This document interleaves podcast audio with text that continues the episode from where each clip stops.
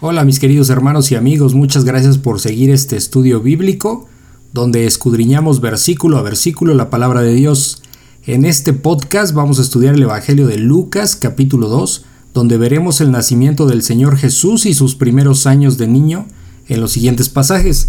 Nacimiento de Jesús, los ángeles y los pastores, presentación de Jesús en el templo, el regreso a Nazaret y el niño Jesús en el templo. Así es que mis queridos hermanos y amigos, por favor tomen su Biblia y vamos al Evangelio de Lucas capítulo 2, versículo 1 y comenzamos. Bueno, pues vamos a empezar Lucas capítulo 2.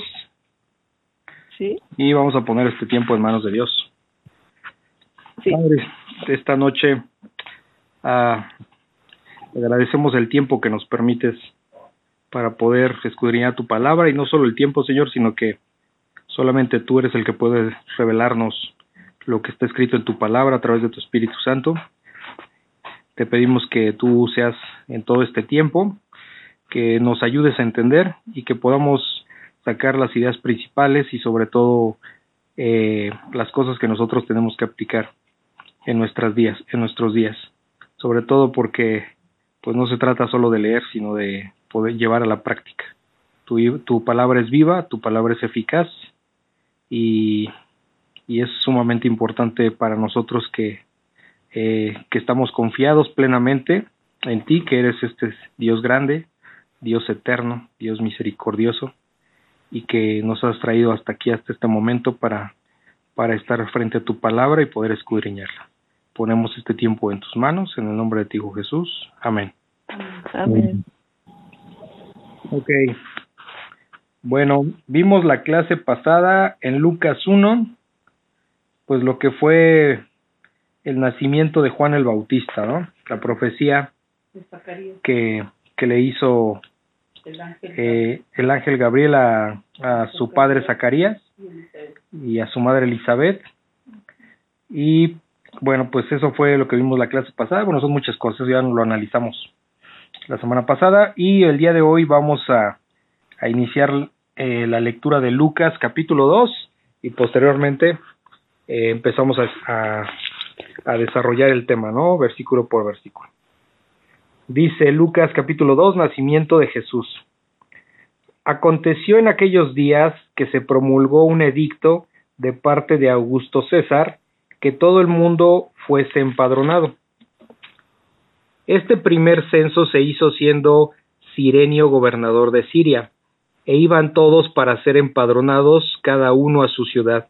Y José subió a Galilea de la ciudad de Nazaret, a Judea a la ciudad de David, que se llama Belén, por cuanto era de la casa y familia de David, para ser empadronado con María su mujer, desposada con él, la cual estaba encinta, y aconteció que estando ellos allí, se cumplieron los días de su alumbramiento, y dio a luz a su hijo primogénito, y lo envolvió en pañales, y lo acostó en un pesebre, porque no había lugar para ellos en el mesón. ¿Alguna, alguna, algún comentario al respecto?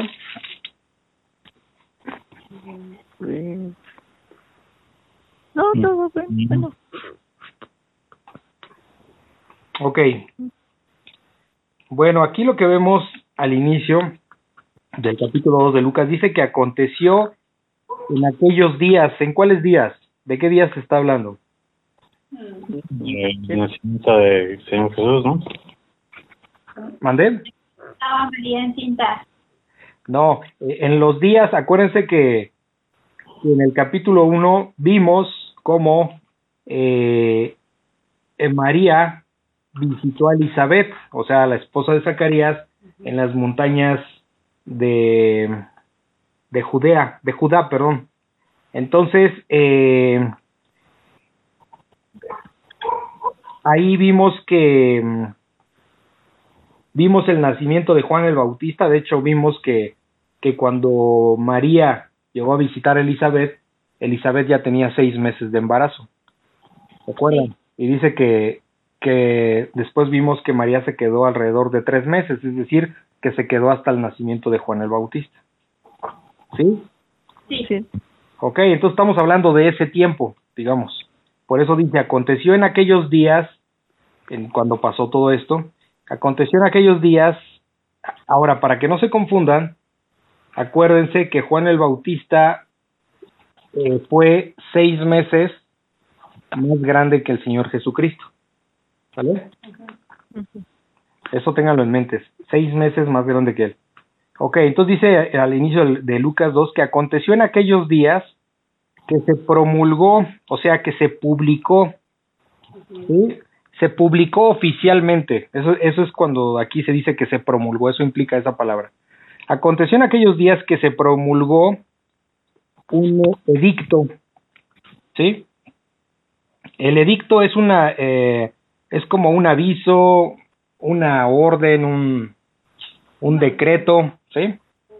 Entonces se hizo público, se hizo oficial un aviso, por eso dice, aconteció en aquellos días que se promulgó un edicto de parte de Augusto César, este, que todo el mundo fuese empadronado. Ok, este... ¿Mandé? ¿Por qué dice mundo? Los judíos, ¿no? eh, bueno, toda esa zona, toda esa región, digamos, tenía que ser empadronada. O sea, ya ven que hoy día, eh, pues aquí en México está el INEGI, ¿no? Que, que cada, cada cuando pasa, mm, espera 10 años. no, como cada 10 años. ¿no? Bueno, ahorita se me olvidó cada cuántos años. Ya ven que pasa y hacen un censo para ver cuántos, cuántos, este, ¿Cuántos somos? cuántos somos, eh, hombres, mujeres, de edad, eh, nivel socioeconómico, en fin, ¿no? Para sacar un poco los datos de la población. Entonces, a partir de eso, el gobierno toma medidas, hace leyes, o sea, hace muchas cosas. Entonces, bueno, en este caso, en esos, ti- en esos días, se promulgó un edicto de parte de, de, de Augusto César, ¿sí? Augusto César, este, fue un, eh, fue el primer emperador de Roma, ¿sí? Sí. Fue, eh, fue, fue, se llamaba Octavio, lo que pasa que cuando lo declaran eh, emperador de Roma, eh, le dan el título de Augusto. Eh, Augusto significa el exaltado. Sabemos cuál esa categoría tenían los César. Entonces, eh, y bueno, pues prácticamente en él, en Augusto César, eh, estaba todo el, el poder del imperio romano, ¿sí? Desapareció lo que era, vamos a decirlo así, como el gobierno, y este, entonces prácticamente todo era a él, tanto a nivel militar como incluso hasta religioso se le daba culto. ¿Ok? Ese era el, el, ah, pues no era solo, si se dan cuenta, no solo era un gobernador, era prácticamente alguien al que exaltaban y alguien que también se hacía cargo de, del ejército. Sea, prácticamente todo el poder lo tenía él.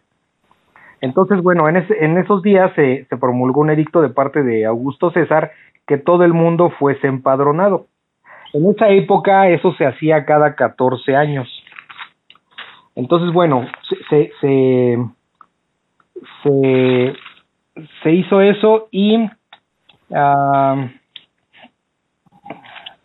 a ver, Augusto César fue emperador romano del, del 29 antes de Cristo al 14 después de Cristo.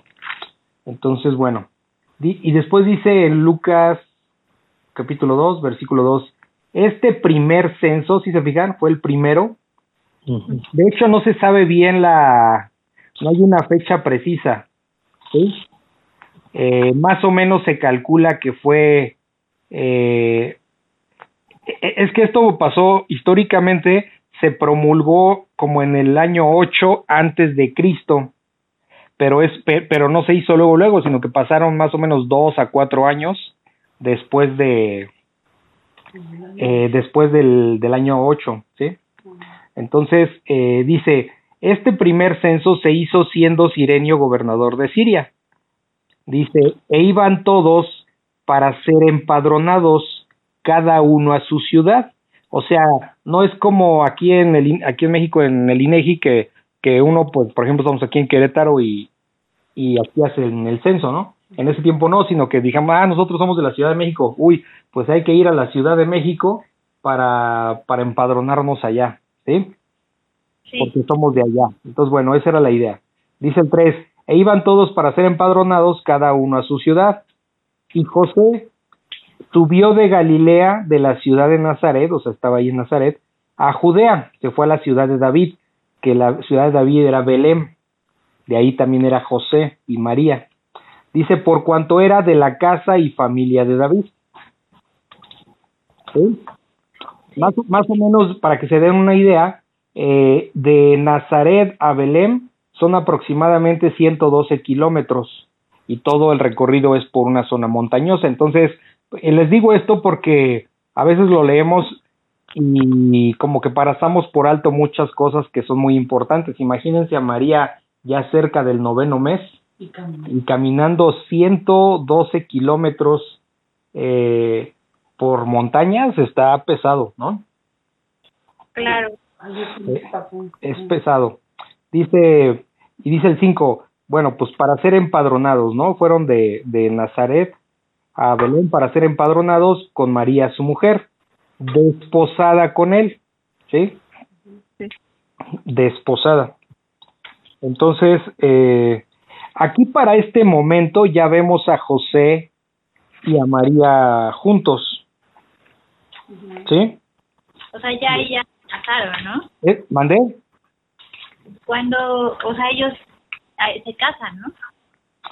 Este, digamos que aquí lo que sucedió es que José, esa historia la vamos a ver después, eh, José recibe a María por mujer.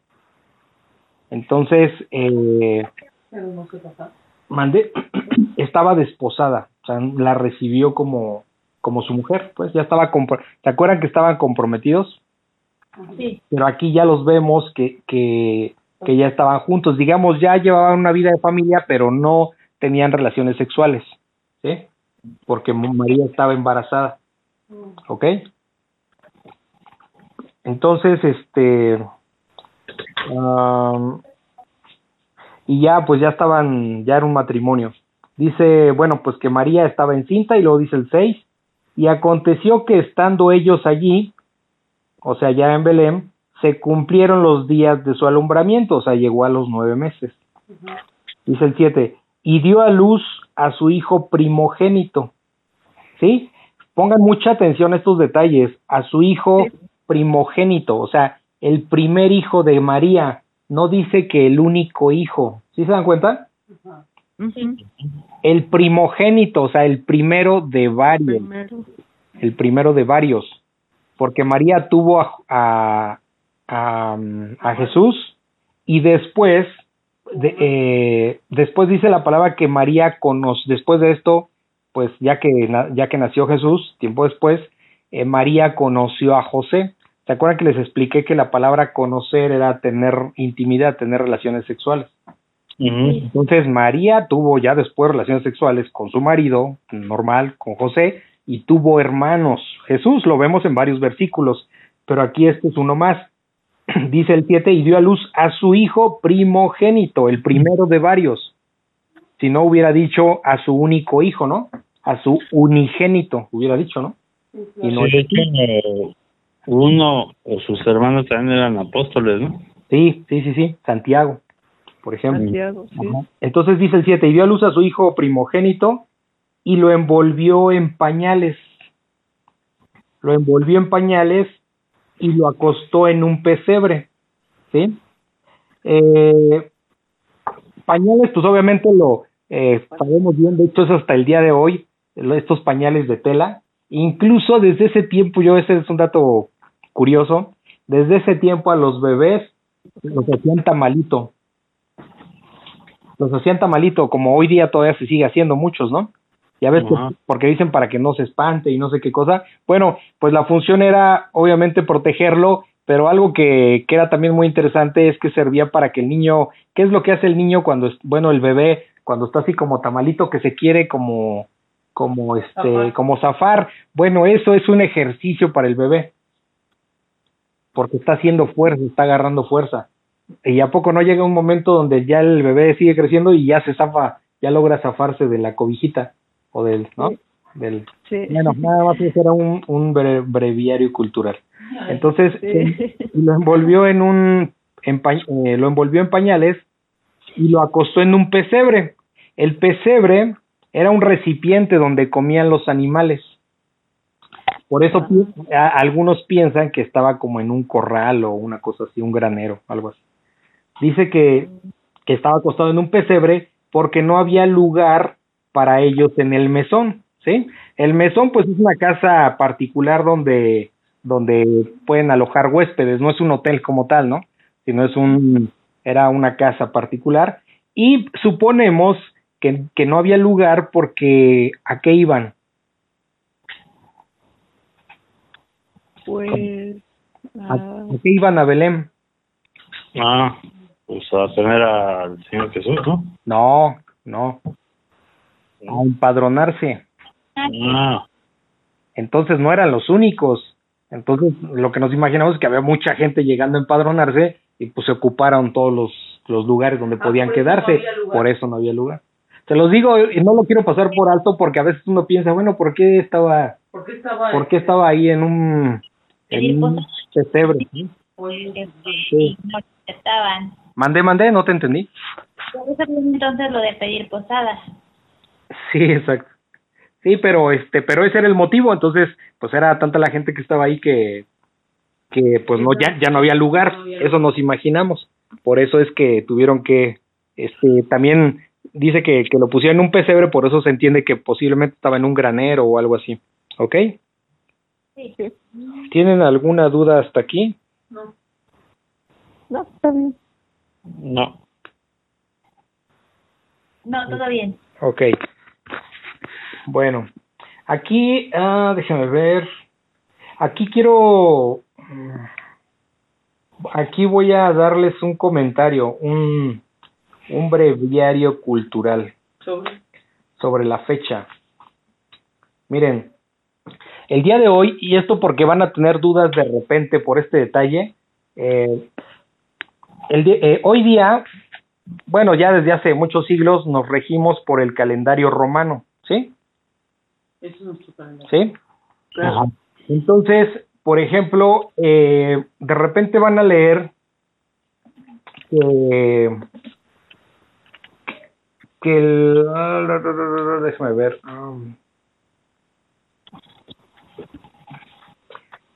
déjenme ver, déjenme ver, déjenme ver.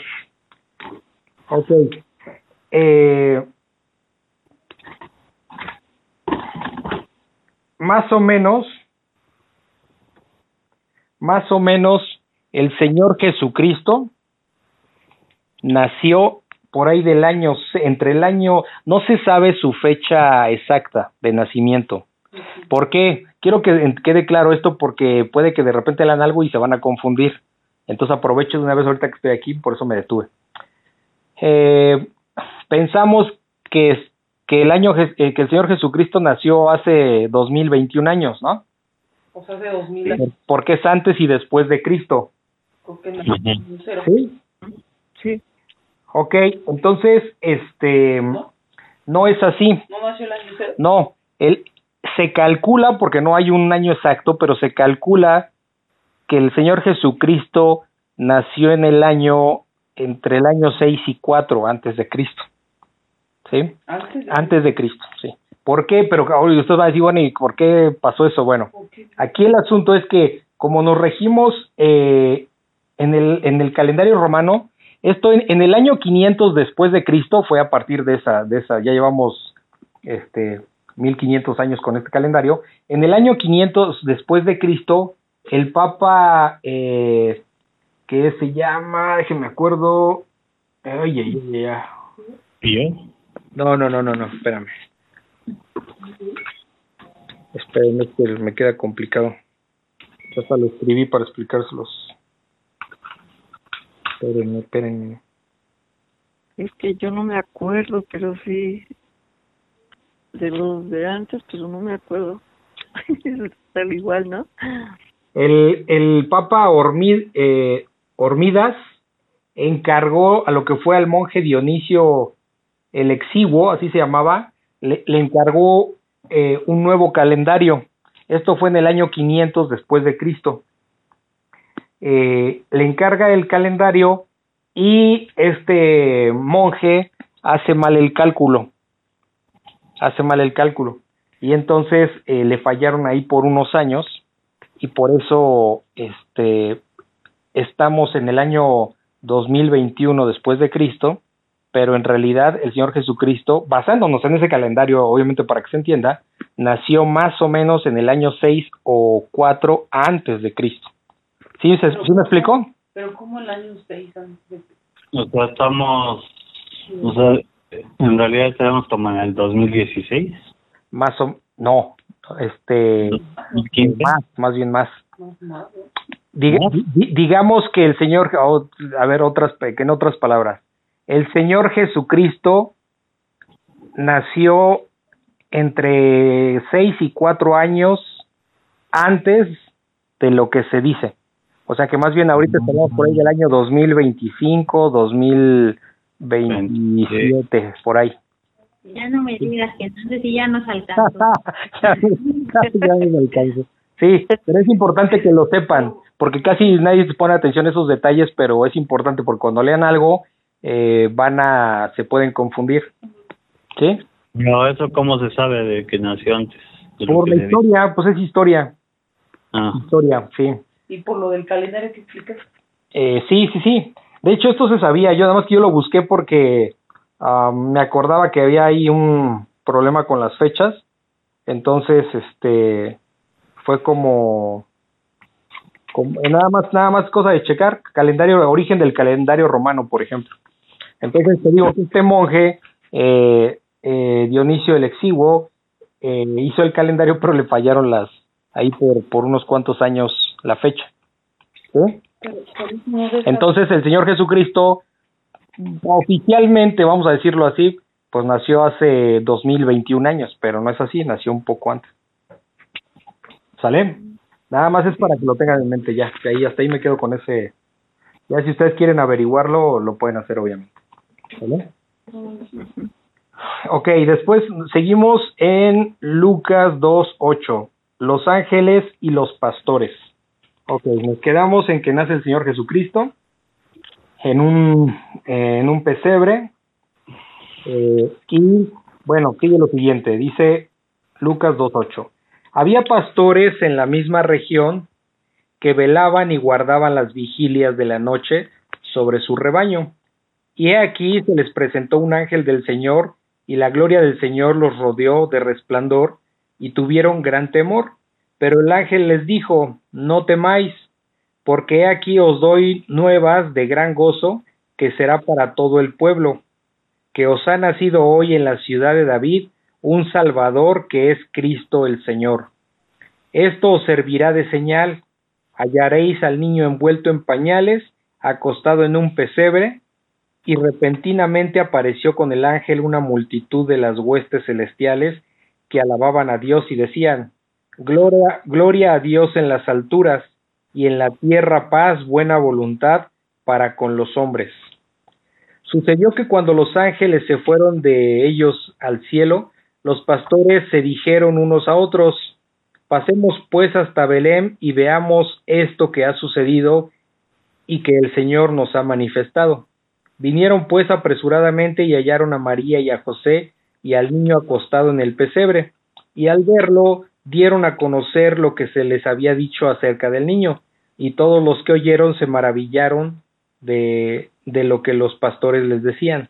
Pero María guardaba todas estas cosas, eh, medi- meditándolas en su corazón, y volvieron los pastores glorificando y alabando a Dios por todas las las cosas que habían oído y visto como se les había dicho.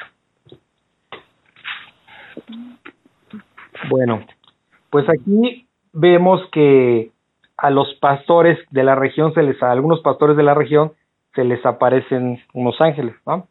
Dice el 8, había pastores en la misma región, o sea, ¿dónde? En Belén. Había unos pastores en la región que velaban y guardaban las vigilias velaban y guardaban. ¿Se acuerdan qué son las vigilias? No. Ah, les voy a poner un tag, ya se lo expliqué dos veces, esta sería la tercera. Ay, Dios mío. Las vigilias son los tiempos de la noche. La primer vigilia era de las era cada tres horas, de las seis de la tarde a las nueve de la noche. La segunda vigilia de las nueve a las doce de la noche. La tercera vigilia de las doce a las tres de la mañana. Y la cuarta vigilia de las tres a las seis de la mañana. ¿Es como se le llama aquí? Vigilia. Son vigilias, o sea, son son son son bloques de tres horas, ¿sí? Que se marcaban en el era costumbre de los judíos De los judíos. este marcarlo de esa manera el tiempo. Entonces dice que velaban, ¿por qué velaban y guardaban las vigilias? Les tengo que explicar qué son las vigilias para que entiendan de qué estamos hablando. O sea, eran velaban en la noche, pues guardaban las vigilias de la noche sobre su rebaño, o sea, cuidaban al rebaño en la noche. Dice, y he aquí, dice el 9, y he aquí se les presentó un ángel del Señor, o sea, un ángel mandado por Dios, y la gloria del Señor los rodeó de resplandor. ¿Sí? La gloria, dice, se les presentó un ángel del Señor, un ángel del Señor, y la gloria del Señor los rodeó de resplandor. ¿Ok? Aquí no me pregunten, no sé si era este así tal cual te los dejo. Entonces no quiero entrar en esos detalles porque ahí sí desconozco que eh, el ángel, porque dice que era un ángel del Señor y después dice que la gloria del Señor los rodeó de resplandor. ¿Sí se fijan? Ujú. Dice, y tuvieron gran temor. ¿Pero qué significa eso? Que era, Gu- Tuvieron gran temor. que era Jesucristo. ¿eh? No, no como Jesucristo, si Jesucristo acaba de nacer. Y tuvieron gran temor. Este, tuvieron gran temor como tuvieron gran temor quién? Los pastores. Bueno, ahí los pastores, se acuerdan también cuando Gabriel se le aparece a Zacarías, Ah, sí. También tuvo gran temor.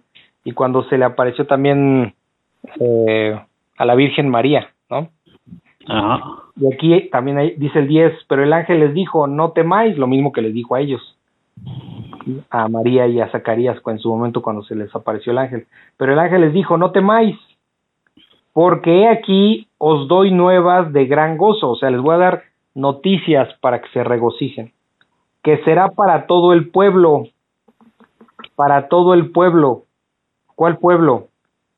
Pues para Israel. para Israel, que será para todo el pueblo, que os ha nacido hoy, a ustedes, pueblo israelita, les ha nacido hoy en la ciudad de David, o sea, en Belén, les ha nacido un Salvador, aquí viene con mayúsculas, se refiere a Jesucristo, un Salvador que es Cristo el Señor. ¿Sí? Cristo significa Mesías en griego.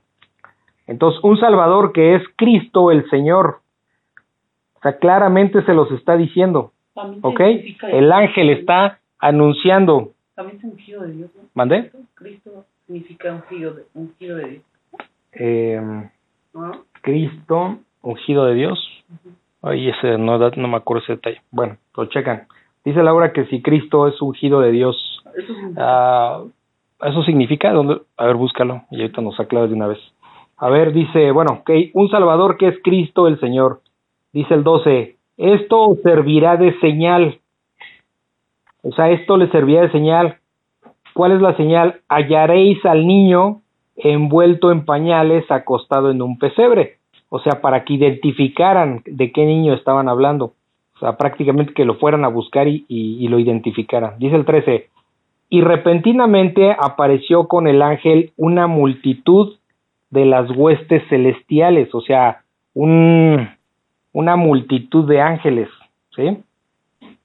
Y alababan a Dios y decían, o sea, eh, huestes celestiales, estamos hablando de un ejército de parte de Dios, ¿sí? Un ejército de ángeles que alababan a Dios y decían, gloria a Dios en las alturas, o sea, gloria a Dios en el cielo y en la tierra paz, buena voluntad para con los hombres.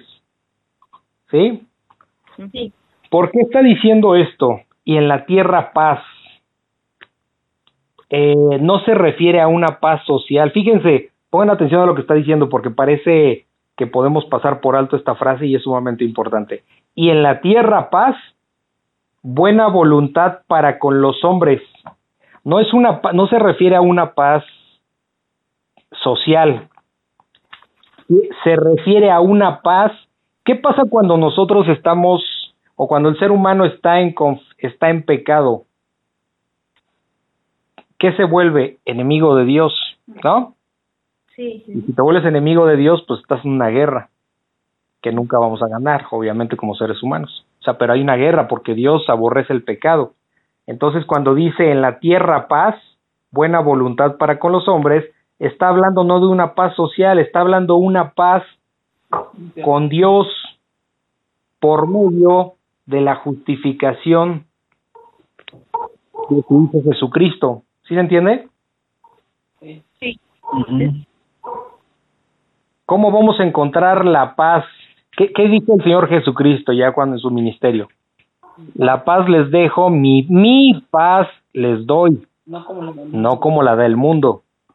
O sea, no una paz social, es una paz espiritual. Una paz, ya no somos enemigos de Dios. Cuando hemos aceptado al Señor Jesucristo, nos volvemos, ya llevamos una relación personal y Dios nos adopta como sus hijos ya no somos sus enemigos, no somos hijos adoptivos, ¿sí se entiende? Sí. Sí. Entonces esa paz con Dios, ¿por qué? Pues porque ha nacido, ha nacido, ¿qué acaba de decir palabras antes? Ha nacido un Salvador que es el Cristo, el Señor, ¿sí? Con esta declaración del ángel defin- define a, a, a ese niño, o sea, al Señor Jesús, con tres palabras, Salvador, como el Cristo y como el Señor, ¿sí se fijan? Sí, Eh, con Él, a través de Él es como vamos a tener paz para con Dios, a través de la justificación divina. Entonces, bueno, dice, y en la, y en la tierra paz, buena voluntad para con los hombres. Dice el 15, sucedió que cuando los ángeles se fueron de ellos al cielo, o sea, cuando ya dejaron de ver a, todos los ángeles, eh, los pastores se dijeron unos a otros, pasemos pues hasta Belén y veamos esto que ha sucedido y que el Señor nos ha manifestado. O sea, pues vamos a ver dónde está ese niño, ¿no? Es lo que estaban diciendo. Eh, Ajá. dice el 16, vinieron pues apresuradamente, o sea, no, no, no, no apresuradamente, o sea, rápido. O sea, sé que estoy diciendo obviedades, pero es para que entendamos que fue así, vamos de rápido, ¿no? O sea, era importante porque, pues obviamente tuvieron gran gozo dijeron, vamos a ver dónde está ese niño, ¿no? Por eso dice, vinieron pues apresuradamente y hallaron a María y a José y al niño acostado en el pesebre. Y acostado en el pesebre, dice el 17. Y al verlo dieron a conocer lo que se les había dicho acerca del niño, o sea, platicaron a María y a José que había, cómo se les apareció el ángel y cómo las huestes celestiales empezaron a alabar a Dios, dice el 18, y todos los que oyeron se maravillaron de lo que los pastores les decían, o sea, pues estaban maravillados, ¿no? Por lo que, por la narración de lo que estaban diciendo.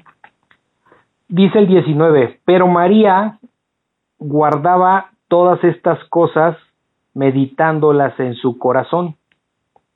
Este, aquí, esto me dejó pensando, recu- recuerdan en cuando vimos la introducción a Lucas, que Lucas toda esta información la sacó de dónde?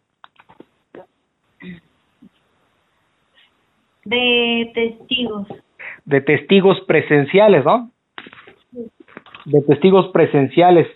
Entonces, es muy probable, cuando yo leí esto, pensé, es muy probable que Lucas haya, eh, que Lucas haya hablado o entrevistado a María, la madre de Jesús. Que María, es muy probable que María haya sido uno de sus, de sus, de sus fuentes de investigación. ¿Por qué? Por este versículo 19 dice, pero María guardaba todas estas cosas meditándolas en su corazón. ¿Quién le va a decir eso sino María? Claro. ¿Quién va a saber esa profundidad de sus sentimientos en el corazón sino María? ¿Sí me explico? Sí. Entonces es muy probable que María haya sido también parte de lo de quien dio testi- eh, quien testificó, quien quien dio información para la creación de este Evangelio de Lucas. ¿Sale? Dice el 20, eh, y volvieron los pastores glorificando y alabando a Dios por todas las cosas que habían oído y visto como se les había dicho. ¿Alguna duda hasta aquí? No. Bueno, no, no, Ok. ya está explicado. Bueno, entonces dice, eh, vamos a Lucas 2.21, presentación de Jesús en el templo. Cumplidos los ocho días para circuncidar al niño, le pusieron por nombre Jesús, el cual le había sido puesto por el ángel antes que fuese concebido. Y cuando se cumplieron los días de la purificación de ellos, conforme a la ley de Moisés, le trajeron a Jesús para presentarle al Señor como está escrito en la ley del Señor, todo varón que abriese la matriz será llamado santo al Señor, y para ofrecer conforme a lo que se dice en la ley del Señor, un par de tórtolas o dos palominos, y aquí había en Jerusalén un hombre llamado Simeón, y este hombre justo y piadoso esperaba la consolación de Israel, y el Espíritu Santo estaba sobre él, y le había sido revelado por el Espíritu Santo que no vería la muerte antes que viese al ungido del Señor. Y movido por el Espíritu, vino al templo, y cuando los padres del niño Jesús lo trajeron al templo, para hacer por él conforme al rito de la ley, él le tomó en sus brazos y bendijo a Dios diciendo, Ahora Señor, despides a tu siervo en paz, conforme a tu palabra, porque has visto porque has visto mis ojos, por perdón, porque han visto mis ojos tu salvación, la cual has preparado en presencia de todos los pueblos. Luz para, para revelación a los gentiles y gloria de tu pueblo Israel. Y José y su madre estaban maravillados de todo lo que se decía de él. Y los bendijo Simeón y dijo a su madre María, He aquí, este está puesto para caída y para levantamiento de muchos en Israel y para señal que será contradicha, y una espada traspasará tu misma alma, para que sean revelados los pensamientos de muchos corazones. Estaba también allí Ana, profetisa, hija de Fanuel, de la tribu de Aser, de edad muy avanzada, pues había vivido con su marido siete años desde su virginidad y era viuda hacía ochenta y cuatro años y no se apartaba del templo, sirviendo de noche y de día con ayuno y oraciones. Esta presentándose en la misma hora daba gracias a Dios y hablaba del niño y todos los que esperaban la redención en Jerusalén.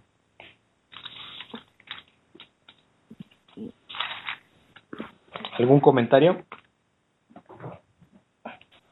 Estoy dando por hecho que leyeron, ¿eh?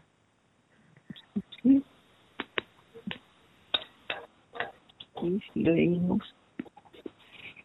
Pero bueno, todo, todo parece que, que es que yo no sé explicar, pero sí, sí No lo entendí. No te preocupes, lo digo por Melissa y Arturo. Internamente estoy pensando que sí leyeron. Ok. Bueno, am, dice Lucas 2.21, vamos a desglosarlo. Cumpliéndose los ocho días para circuncidar al niño, ¿sí?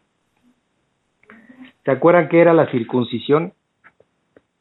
Sí, el que le cortaba, ¿no? El calostro, Ajá, el prepucio. prepucio. esa, esa era la maternidad, perdón. Pero es, es como una señal judía, ¿no? Sí, era para algo que, que Jehová siempre ha hecho es apartar a su pueblo, o sea, identificarlo. Esta era una señal, esta era una, era la señal de la promesa eh, que había hecho a Abraham. Sí. Entonces, este, ah, pues aquí dice que cumpliéndose los ocho días para circuncidar, o sea, eran los ocho días que al niño lo circuncidaban y le pusieron por nombre Jesús. Se aprovechaba ese tiempo, ¿se acuerdan que lo vimos con, con, con Juan? Que a los, que a los ocho días que los circuncidaron la familia ya le estaba llamando Zacarías porque era común ponerle al niño el nombre, al niño primogénito, el nombre del padre, ¿no? Y, y tanto Elizabeth como Zacarías dijeron, no, no, no, este, no se va a llamar, este, no se va a llamar Zacarías, se va a llamar Juan. No, pues como Juan, si no hay ningún Juan en la familia, ¿no?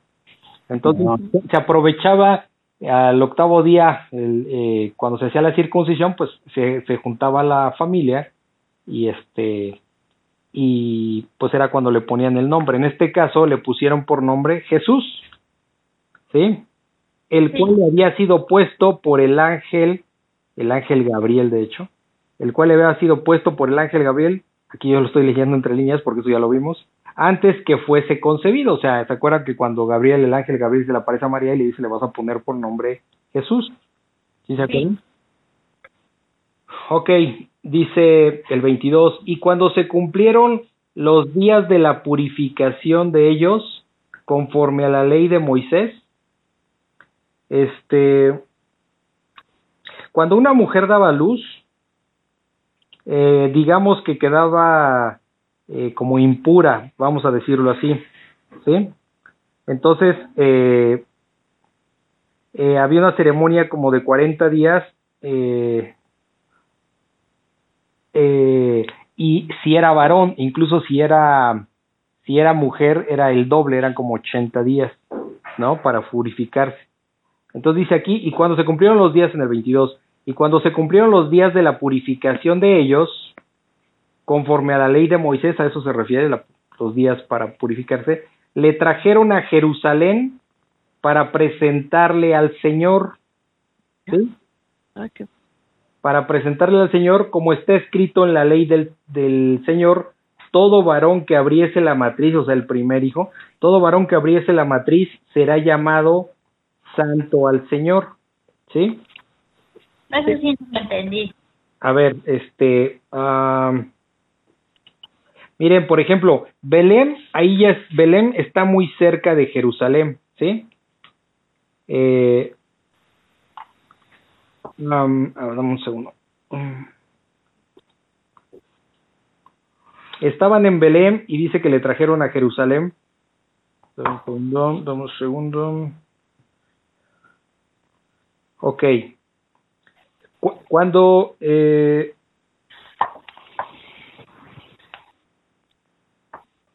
ok. A ver dice 22 y cuando se cumplieron los días de la purificación de ellos conforme a la ley de Moisés le trajeron a Jerusalén para presentarle al Señor. O sea era una forma de ir al templo para no fíjense que aquí sí desconozco si es por esto cuando los niños aquí aquí en, el- en México en la Iglesia Católica hacen la presentación De los de- ¿qué, qué, qué hace qué, qué significa la presentación de los niños? Que se hacen su presentación. No sé lo presentan ante Dios. exacto, bueno, pues era no sé, supongo que tiene algo de esto.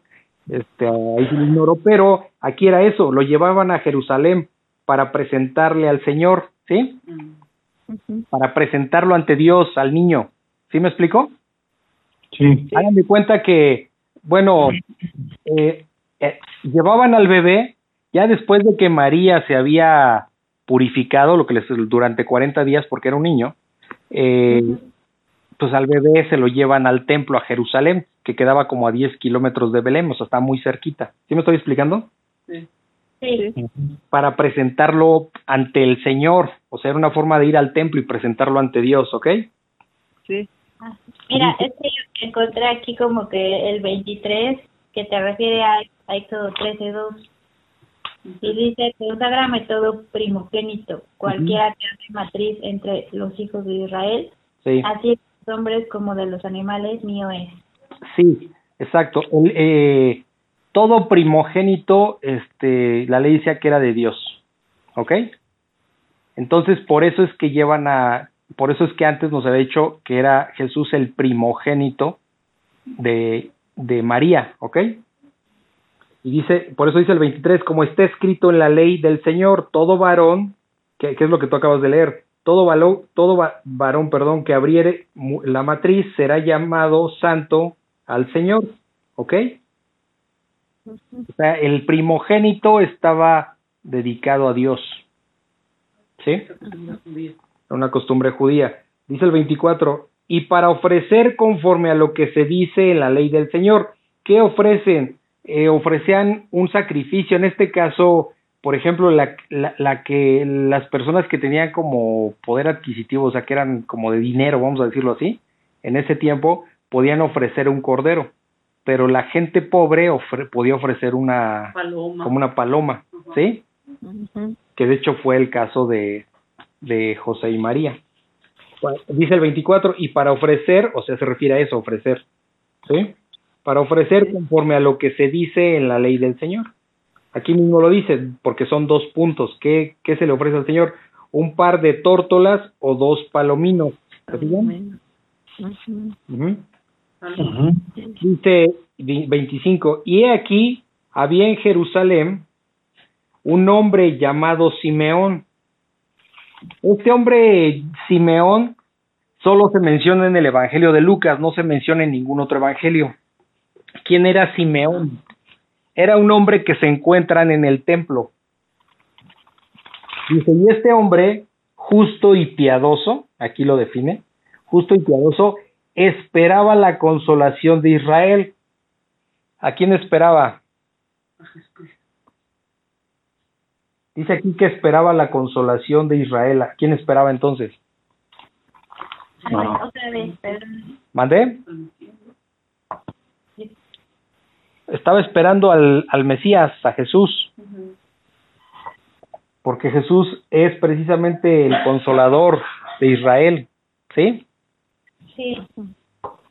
Entonces dice, y este hombre justo y piadoso esperaba la consolación de Israel y el Espíritu Santo, fíjense aquí como otra vez eh, vemos que el Espíritu Santo está en este hombre, como lo estuvo en Zacarías, ¿no?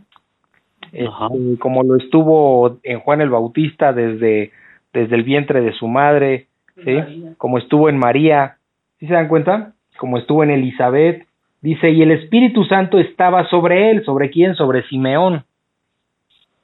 Y le había sido revelado, fíjense, toda la, todas las revelaciones de parte de Dios, no es de, la, de parte de la inteligencia del ser humano. Y le había sido revelado por el Espíritu Santo que no vería la muerte antes que viese al ungido del Señor. O sea, el Espíritu Santo le había dicho, tú no vas a morir, no te vas a morir antes de que veas el Mesías. ¿Sí? Entonces él sabía que no se iba a morir hasta que no viera al Mesías, por eso ve a ese bebé, bueno, aquí les digo el 26, y le había sido revelado por el Espíritu Santo que no vería la muerte antes que viese al ungido, ungido aquí está con mayúsculas, se refiere a Jesús, al ungido del Señor. Dice el 27, y movido por el Espíritu otra vez, el Espíritu es el que le revela todo, y movido por el Espíritu vino al templo, o sea, el Espíritu lo movió a, a Simeón para que fuera al templo. Ajá. Vino al templo y cuando los padres del niño Jesús lo trajeron al templo, o sea, coincidió con ellos, pues, en el templo. Y no es que coincidió, bueno, lo digo coloquialmente, coincidió, pero fue movido por el Espíritu para encontrarse ahí con ese niño. Dice, y cuando los padres del niño Jesús lo trajeron al templo para hacer por él conforme al rito de la ley, que es lo que ya hablamos, él le tomó en sus brazos, en sus brazos, o sea, Simeón cargó a Jesús de bebé y bendijo a Dios diciendo, esto es movido por el Espíritu, porque ¿cómo iba a saber él que ese niño era el Mesías? El Espíritu se lo reveló. ¿Sí? ¿Cómo sabemos que esta palabra es de Dios? Porque el Espíritu nos lo revela.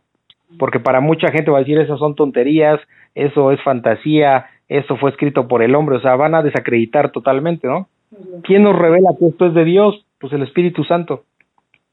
Sí. Y nosotros, al, al empezar a llevar una relación personal con Dios, pues Él nos va revelando muchas cosas en su palabra y obviamente sabemos que esta palabra es viva y es eficaz. Pero habla un incrédulo que la lea y va a decir son tonterías o, o, o fantasías o como quieran. ¿Sí me explico? Sí. ¿Por qué? Porque el Espíritu Santo es quien nos revela. Dice el 28, y él tomó en sus brazos, le tomó a- en sus brazos a Jesús y bendijo a Dios diciendo, ahora Señor, despides a tu siervo en paz. O sea, Señor, pues ya me puedo ir en paz porque ya eh, estás cumpliendo lo que tú me dijiste. Conforme a tu palabra, dice el 30, porque has visto mis, porque han visto mis ojos tu salvación. ¿Qué le está diciendo ahí? Simeón le está orando a Dios en el 30 y dice, porque has visto, perdón, porque han visto mis ojos tu salvación. ¿Por qué han visto mis ojos tu salvación? ¿Qué está diciendo ahí?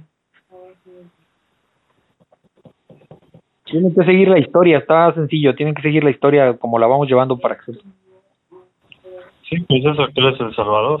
¿Mandé? Que Él es el Salvador. O sea, tiene cargando a Jesús de bebé y ese es el Salvador. Me dice, porque han visto mis ojos tu salvación. ¿Cuál es la salvación? Pues Jesús, Jesús. al que trae cargando ahí en los brazos. Dice el 31, la cual has preparado en presencia de todos los pueblos. Has preparado en presencia de todos los pueblos. Aquí ya no habla solo de los israelitas, habla de los gentiles, o sea, habla de todo el mundo. ¿Sí se fijan? Sí. Sí. Dice el 32, luz para revelación a los gentiles y gloria de tu pueblo Israel. Luz, o sea, para alumbrar a todo gentil, o sea, para todo el que no es israelita. Luz para revelar a los gentiles y gloria de tu pueblo Israel. ¿Sí? Sí. ¿Por qué el pueblo Israel? Bueno, en algún momento el pueblo de Israel era el pueblo más insignificante de esta tierra. Y Dios siempre se vale de, de los más débiles eh, para poder glorificarse. Dios estuvo con David frente a Sansón. ¿Sí?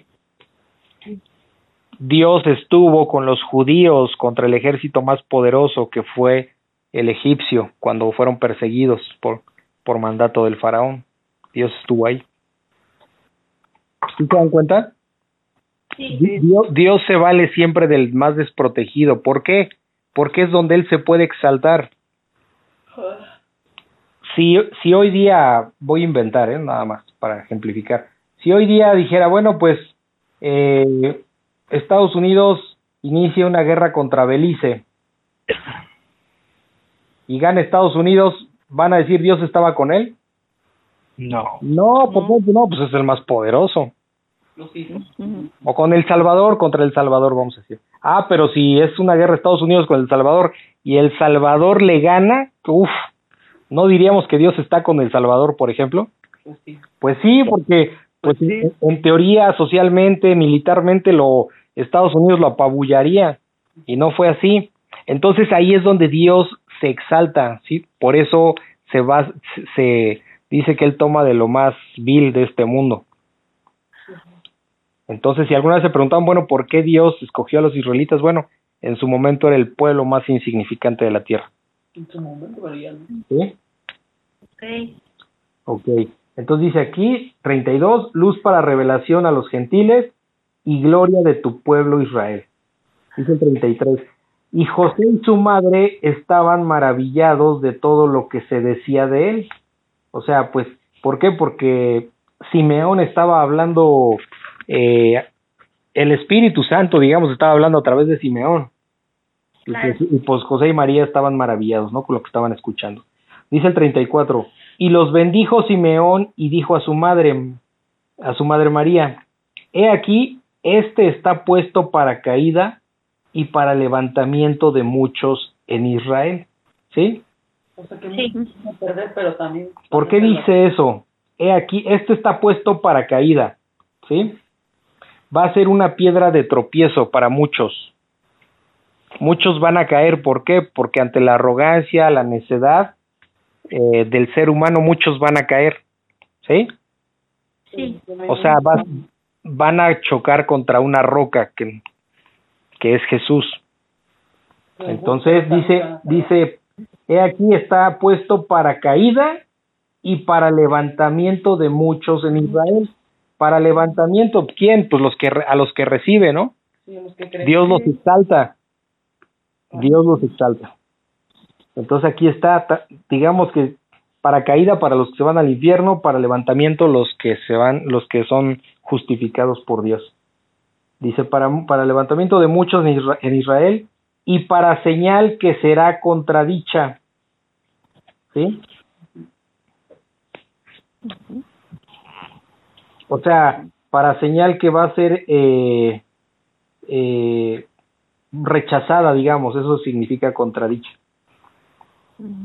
Dice el 35, y una espada traspasará tu misma alma. Una, le, le está diciendo Simeón a María, ¿eh? En el 35, y una espada traspasará tu misma alma. Tu Sí. misma alma para que sean revelados los pensamientos de muchos corazones. Eso, este paréntesis significa que iba a morir, ¿no? Eso No. es referencia a lo que tú dijiste ahorita, ¿no? ¿De qué? De que María pudo haber sido una...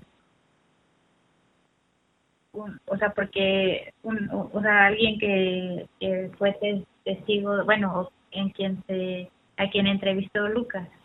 Ah, no, pero aquí no, porque aquí el 35 dice, le está diciendo Simeón a María, y una espada traspasará tu misma alma.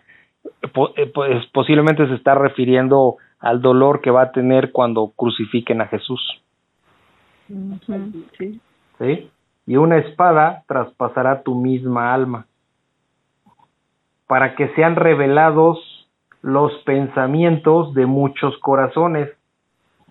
Es decir, para que sean revelados los pensamientos de muchos corazones. Fíjense, no, di- no dice de todos los corazones, dice de muchos. de mucho. Para, para que sean revelados los pensamientos de muchos corazones. Cuando alguien se arrepiente de corazón, un verdadero creyente, se arrepiente de corazón, ¿qué es lo primero que se da cuenta? Y le pide, cuando le pide perdón a Dios, ¿de qué le está pidiendo perdón? Es su pecado. De que pecó. De su verdadera condición pecaminosa. Se, ha re- se le ha revelado ante sí, Dios le ha revelado ante sí su pecado, su verdadera condición, que no es la de buena persona, sino de que sin Cristo está derechito hacia el infierno, ¿no? Y Sí. es cuando viene el arrepentimiento, cuando viene el, eh, el, el pedirle perdón a Dios. Eso es lo que está, a lo que se está refiriendo aquí. Y eso lamentablemente no va a pasar con todos, con muchos, pero no con toda la humanidad. ¿Sí? Por Sí. eso dice, para que sean revelados los pensamientos de muchos corazones.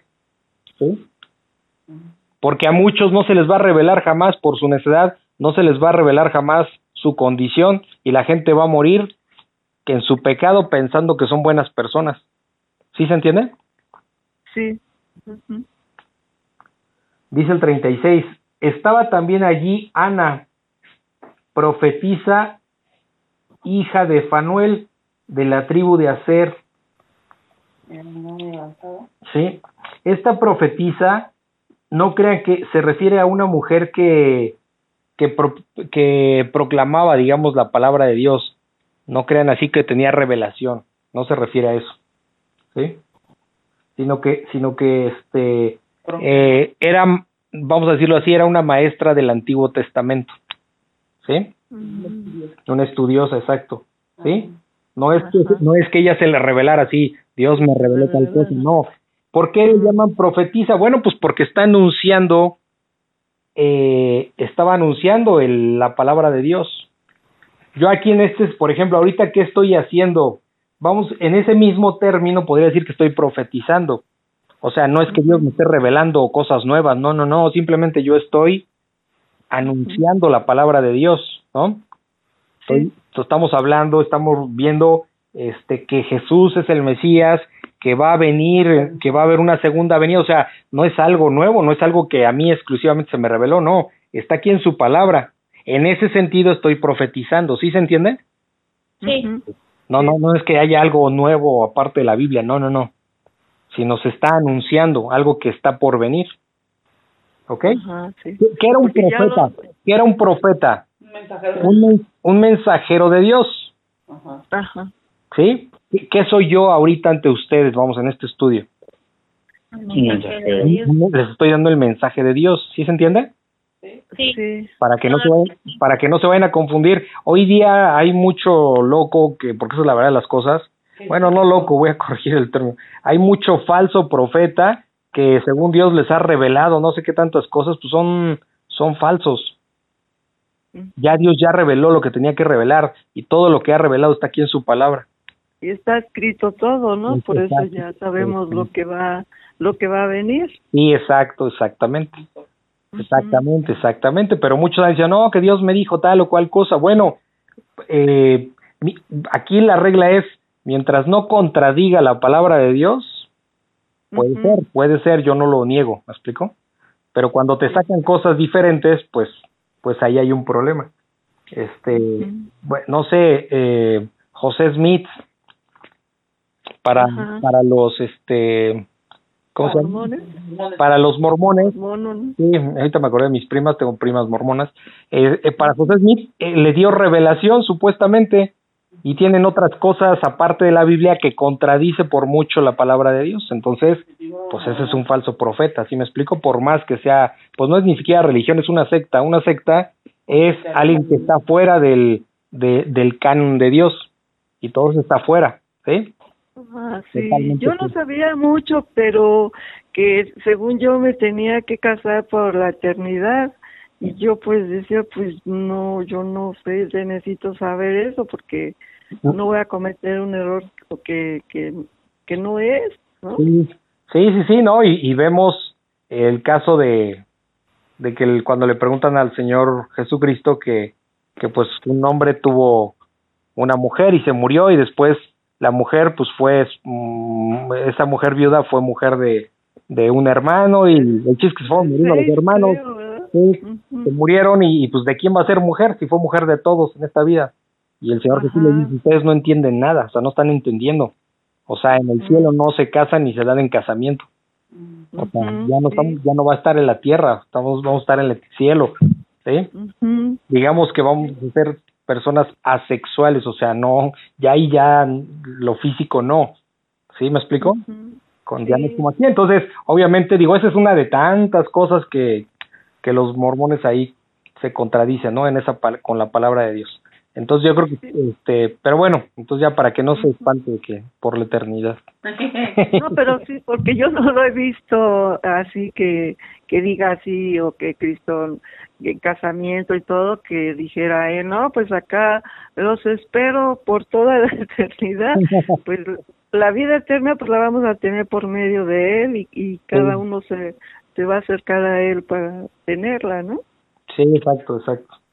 Creer. Sí, bueno, entonces ese es el término, dice el 36 otra vez. Estaba también allí Ana, profetisa, hija de Fanuel de la tribu de Aser, de edad muy avanzada, pues había vivido con su marido siete años desde su virginidad y era viuda hacía 84 años. No, no, aquí suena como que lleva 84 años de que se murió el marido, pero no es así. Ah, Yo creo que era más o menos su edad. ¿Por qué? Pues porque si llevaba siete años con su marido de virginidad y, lleva, y si llevara 84 años de, de, de viuda, tendría 84 y 7, 91. Y pues a qué edad se casó. No tiene sentido, ¿se fijan?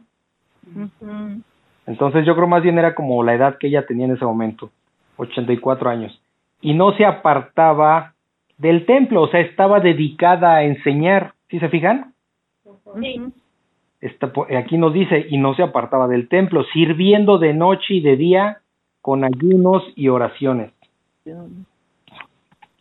Con ayuno y oraciones. Dice el 38. Está presentándose en la misma hora, daba gracias a Dios y hablaba del niño a todos los que esperaban la redención en Jerusalén. ¿Por qué esperaban la redención? ¿Qué es la redención? Re- re- la redención es librar a las personas de una obligación que tienen que cumplir o de, o de un dolor que tienen que enfrentar. ¿Qué es lo que tiene que enfrentar el hombre por su pecado? Pues el infierno. ¿Sí? Porque Es como un perdón, ¿no? ¿Mandé? Es como un perdón. Sí, sí, sí, sí. Sí, una redención es ya llegó Jesús, paga por los pecados y este y puedo tener salvación a través de él. ¿Ok? Ajá. Por eso dice ya, y, y esta profetisa hablaba del niño a todos los que esperaban la redención de en Jerusalén. O sea, ¿qué, qué nos está diciendo? Que ella sí entendió quién era ese niño y que sí era una verdadera maestra del Antiguo Testamento. Porque ¿Se dan cuenta? porque sí son- o sea, Sí. sabía. Porque no, no solo sabía, porque los fariseos también sabían, pero no reconocieron a Jesús. Ah. Digamos que esta era una sierva de Dios porque servía en el templo, estaba dedicada a enseñar. Y aquí dice que hablaba del niño a todos los que esperaban la redención en Jerusalén. ¿Ok? Bueno, dice Lucas 2.39, el regreso a Nazaret. Después de haber cumplido con todo lo prescrito en la ley del Señor, volvieron a Galilea, a su, a su ciu- a- a su ciudad de Nazaret, y el niño crecía y se fortalecía y se llenaba de sabiduría y la gracia de Dios era con él. ¿Sí? Este, ¿algún comentario? No. No. ¿No? Está bien. Ok.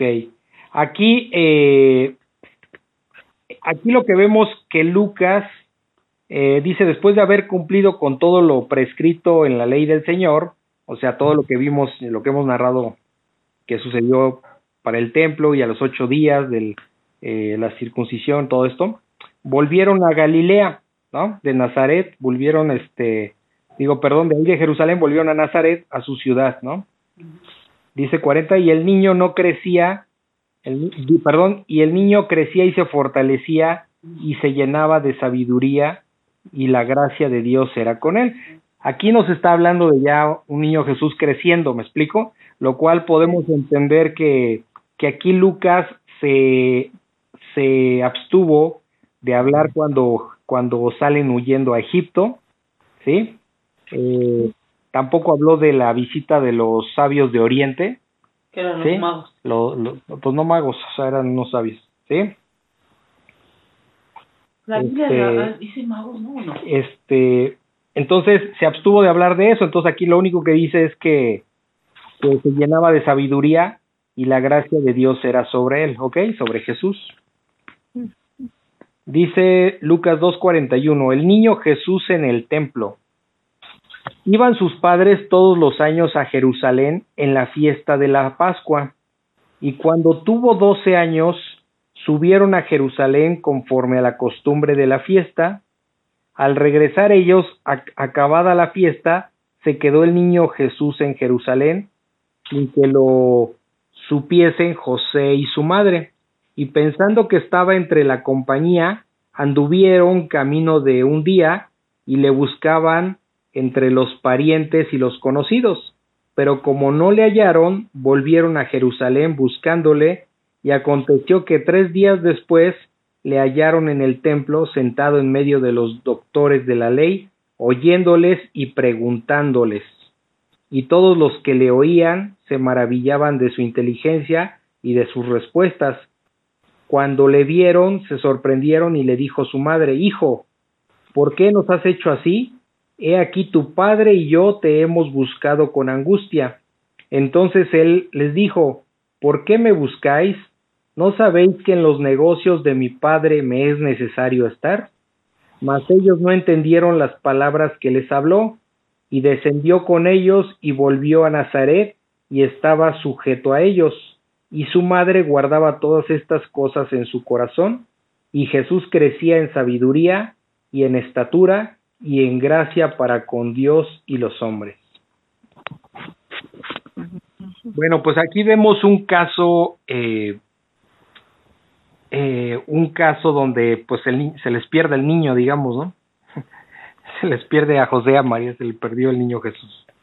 Entonces, eh, ¿qué, ¿qué es lo que está pasando aquí? Porque es muy importante.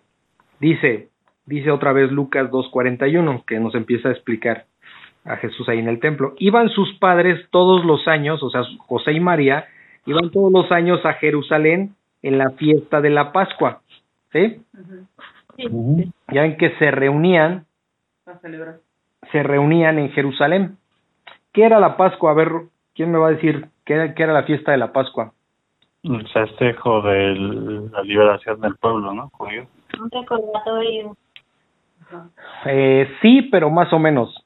Eh, la Pascua era el recordatorio de que el ángel de Dios pasó pasó por por los eh, por Egipto y, ac- y acabó con todo primogénito excepto co- con, con los primogénitos de los israelitas porque en el marco de su puerta derramaron la sangre del cordero que comieron, ¿sí?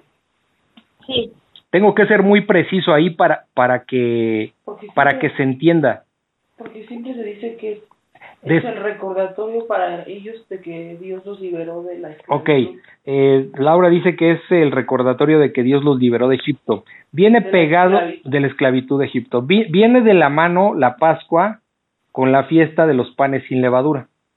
¿Sí? Precisamente los panes de la fiesta sin levadura eh, en la salida de Egipto. Ah, ok. pero estrictamente vamos, está tan junto que lo podemos tomar así, pero tenemos que ser, aquí voy a ser yo muy preciso.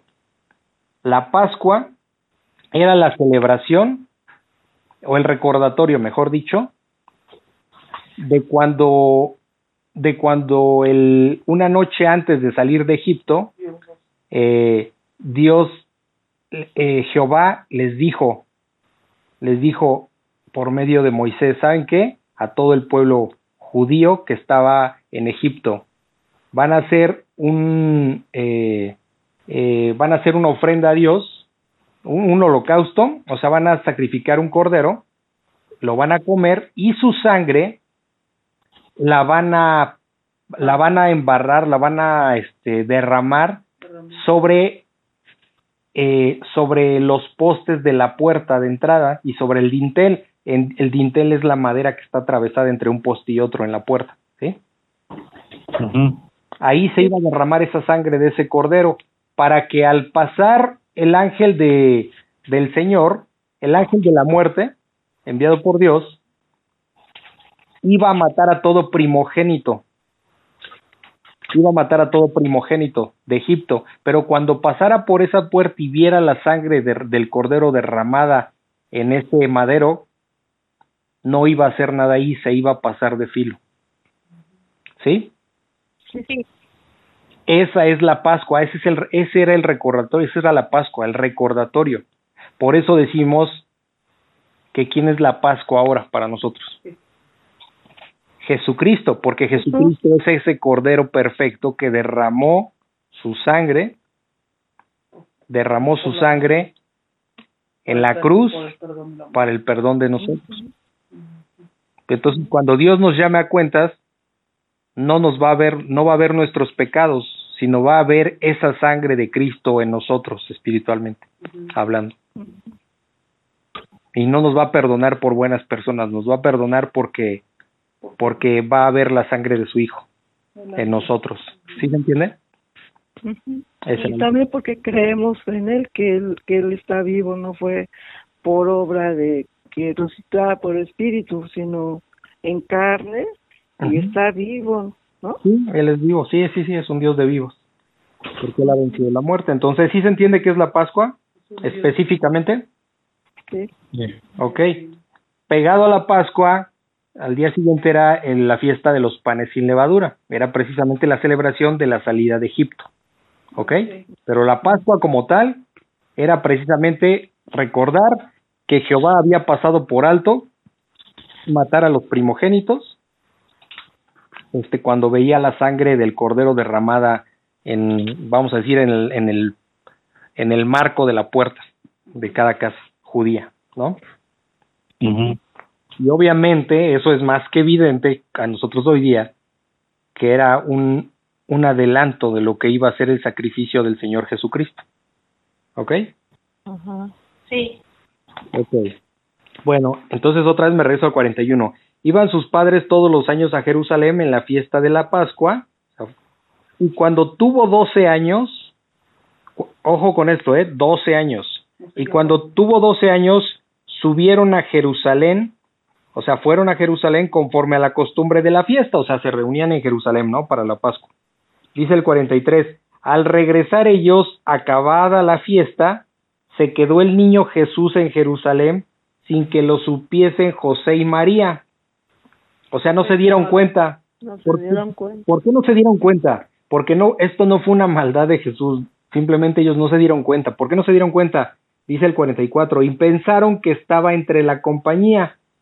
Andu- eh, esto de que anduvieron en la compañía cu- cuan- cuando los recorridos, este, cuando iban a Jerusalén, ya sea de ida o de regreso, iban los iban grupos de hombres y separado grupo de mujeres.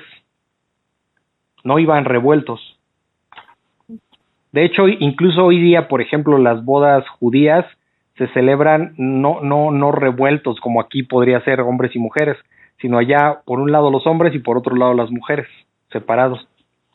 O sea, en la misma fiesta, pero de un lado los hombres y de otro lado las mujeres. Así. Entonces, eh, ¿qué pasó aquí? ¿Qué, o co- ¿Qué podemos sacar como conjetura? Que pues seguramente María pensó que venía, que el niño Jesús venía con su padre y el padre pensó que venía con su madre. ¿Sí me explicó? Ajá. que se venían separados. Entonces dice el 44, y, y pensando que estaba, entre, que estaba entre la compañía, anduvieron camino de un día, o sea, llevaban ya un día de recorrido de regreso a Nazaret. ¿Sí? Este, y, y le buscaban entre los parientes y los conocidos, empezaron a buscarlo, pero como no le hallaron, volvieron a Jerusalén a buscarle. Entonces imagínense, un día de, ya iban de camino, pues échate otro día, pero ahora para regresarte, ¿no? Sí. ¿Sí? Dice el 46, y aconteció que tres días después, o sea, entendemos que era un día de ida, se dan cuenta que no está, se regresan otro día, y pues un día más para buscarlo, ya pasaron tres días, ¿no? ¿Sí? Sí. Dice el 46, y aconteció que tres días después eh, le hallaron en el templo, o sea, en el templo de Jerusalén, sentado en medio de los doctores de la ley, o sea, en medio de los maestros de la ley. Y aquí que dice, oyéndoles y preguntándoles. Esto es muy interesante porque Jesús se sujetaba a la autoridad. Por eso él estaba ahí para qué? Para escuchar y para preguntar. ¿Sí se dan cuenta? Sí. Dice el 47, y todos los que le oían se maravillaban de su inteligencia y de sus respuestas. Dice el 48, cuando le vieron, se sorprendieron y le dijo su madre, o sea, Juan y María pues ya lo vieron ahí en el templo y se sorprende y, y María le dice, hijo, ¿por qué nos has hecho así? O sea, pues obviamente es una reacción normal de una madre, ¿no? Sí. ¿Por qué hecho así? Y no es que Jesús le haya hecho así, lo que pasa es que ellos se fueron, ellos eran los respo- aquí si lo vemos sensatamente, pues ellos como Sí. padres son los responsables del niño, ¿no? Sí. No es que si se pierde un niño de 12 años, vamos a decirlo así entre comillas que se pierde, no, no es responsabilidad del niño, es de los padres, ¿ok? Entonces simplemente así tenía que pasar, pero, pero bueno, esta es una reacción natural de María. ¿Por qué nos has hecho así? He aquí tu padre y yo te hemos buscado con angustia. ¿Sí? O sea, pues espantados, obviamente, ¿no? Como cualquier padre, ¿no? Más allá de que sabían quién era, pues, pues es normal, ¿no? O sea, el amor de, de unos padres hacia padres. Y dice el 49, entonces él les dijo, ¿por qué me buscáis? Perdón, ¿por qué me buscabais? ¿Por qué me buscaban? ¿No sabéis que en los negocios de mi padre me es necesario estar? ¿Cuán- cu- ¿Cuántos años tiene el niño? Doce. 12. Y aquí ya les está diciendo a los padres, ¿no sabéis que en los negocios de mi padre me es necesario estar? A los 12 años ya estaban en las cosas de su padre. ¿Ok? ¿Qué quiere decir ahí? ¿Qué quiere decir eso? Que Jesús a los 12, no sé a qué edad, nos estamos basando estrictamente a lo que dice la palabra, a los 12 años él ya tenía conocimiento de lo que de, de lo que de lo que había venido a hacer. ¿Sí? Ya estaba en las cosas de su padre. ¿Sí se entiende? Sí. Porque de repente pues se habla de, de un Jesús eh, travieso, de un Jesús, no sé, muchas otras cosas que, que no vienen en la Biblia, pero que se sacan de contexto. Aquí al menos vemos que a los 12 años él ya estaba en las cosas de su padre, atento a las cosas de su padre. Ya tenía, vamos a decir, ya empezaba a tener esa conciencia o ya tenía esa conciencia, ¿no? De lo de, de qué de qué estaba haciendo en este mundo. ¿Ok? Sí, Sí. ¿Cómo? ¿Qué implicaciones tiene para? ¿Cómo qué implicaciones tiene? No, simplemente entender que que que no andemos inventando que era un niño cualquiera, pues. Dice el 50, mas ellos no entendieron las palabras que les habló, ¿sí? Y descendió con ellos y volvió a Nazaret, o sea, se fue con sus padres, obviamente. Por eso les digo, no se quedó ahí como que a fuerzas. Además, ¿qué, qué, qué, po- qué podía haber hecho en ese momento un niño que se queda sin los padres? Es como que se aparta, ¿no? Pues no, no, te vas como a un lugar más seguro, ¿no? Pienso yo. Sí. Como que te vas a un lugar seguro en lo que aparecen tus padres, ¿no? sí. no te alejas a un lugar donde no sabes ni a dónde vas. Entonces, bueno, dice que, que descendió con ellos y volvió a Nazaret y estaba sujeto a ellos, fíjense, estaba sujeto a José y a María. María. ¿Qué significa que estaba sujetos? Que era un niño obediente a sus padres. Sí. Siempre obedeció la ley. Jesús, siendo Dios, siempre obedeció a sus padres. O sea, siempre obedeció la autoridad que tenía enfrente. ¿Ok?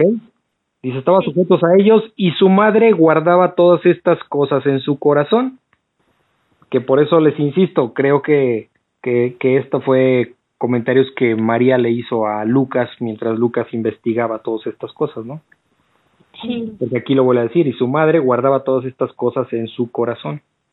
Dice el 52, y Jesús crecía en sabiduría y en estatura y en gracia para con Dios y los hombres. ¿Ok? ¿Tienen alguna duda o algún comentario? No, ninguno. No. Ok, sí, Bueno. sí quedó entendido. ok, lo repasan y repasan el capítulo 3, ¿sale? Sí. Ajá. Ok, va a haber examen dentro de ocho días. Ay, sí. Sí, para estudiar, porque si no, no. Luego se nos, bueno, a mí luego como no tengo mucha memoria, sí se me llega a olvidar algo, pero ahí le hago la lucha. No se preocupe, Dios le va a dar esa memoria. Usted no se preocupe, usted Sí, nada más. Espero. Sí. claro que sí. Ok, bueno, Padre Santo, esta noche agradecemos todo este tiempo que tú nos has permitido escudriñar tu palabra. Gracias te damos porque entendemos cómo es que, cómo fueron los primeros años de, de tu Hijo Jesucristo y que siempre hubo un propósito, Señor, siempre fue el inicio de, de, de esa luz que vino a este mundo, de de ese perdón, de ese Salvador, de ese Mesías, de ese Señor, que aún en ese momento siendo niños, pues ya era nuestro Salvador, Señor, para el Salvador de toda la humanidad. Gracias te damos por ese infinito amor que has tenido para con nosotros, que sin merecerlo y siendo pecadores, tú en tu gracia y en tu amor nos has dado un Salvador, Señor. Te lo agradecemos y te alabamos. Te damos gracias por todo y te honramos en el nombre de tu Hijo Jesús. Amén. Amén. Amén.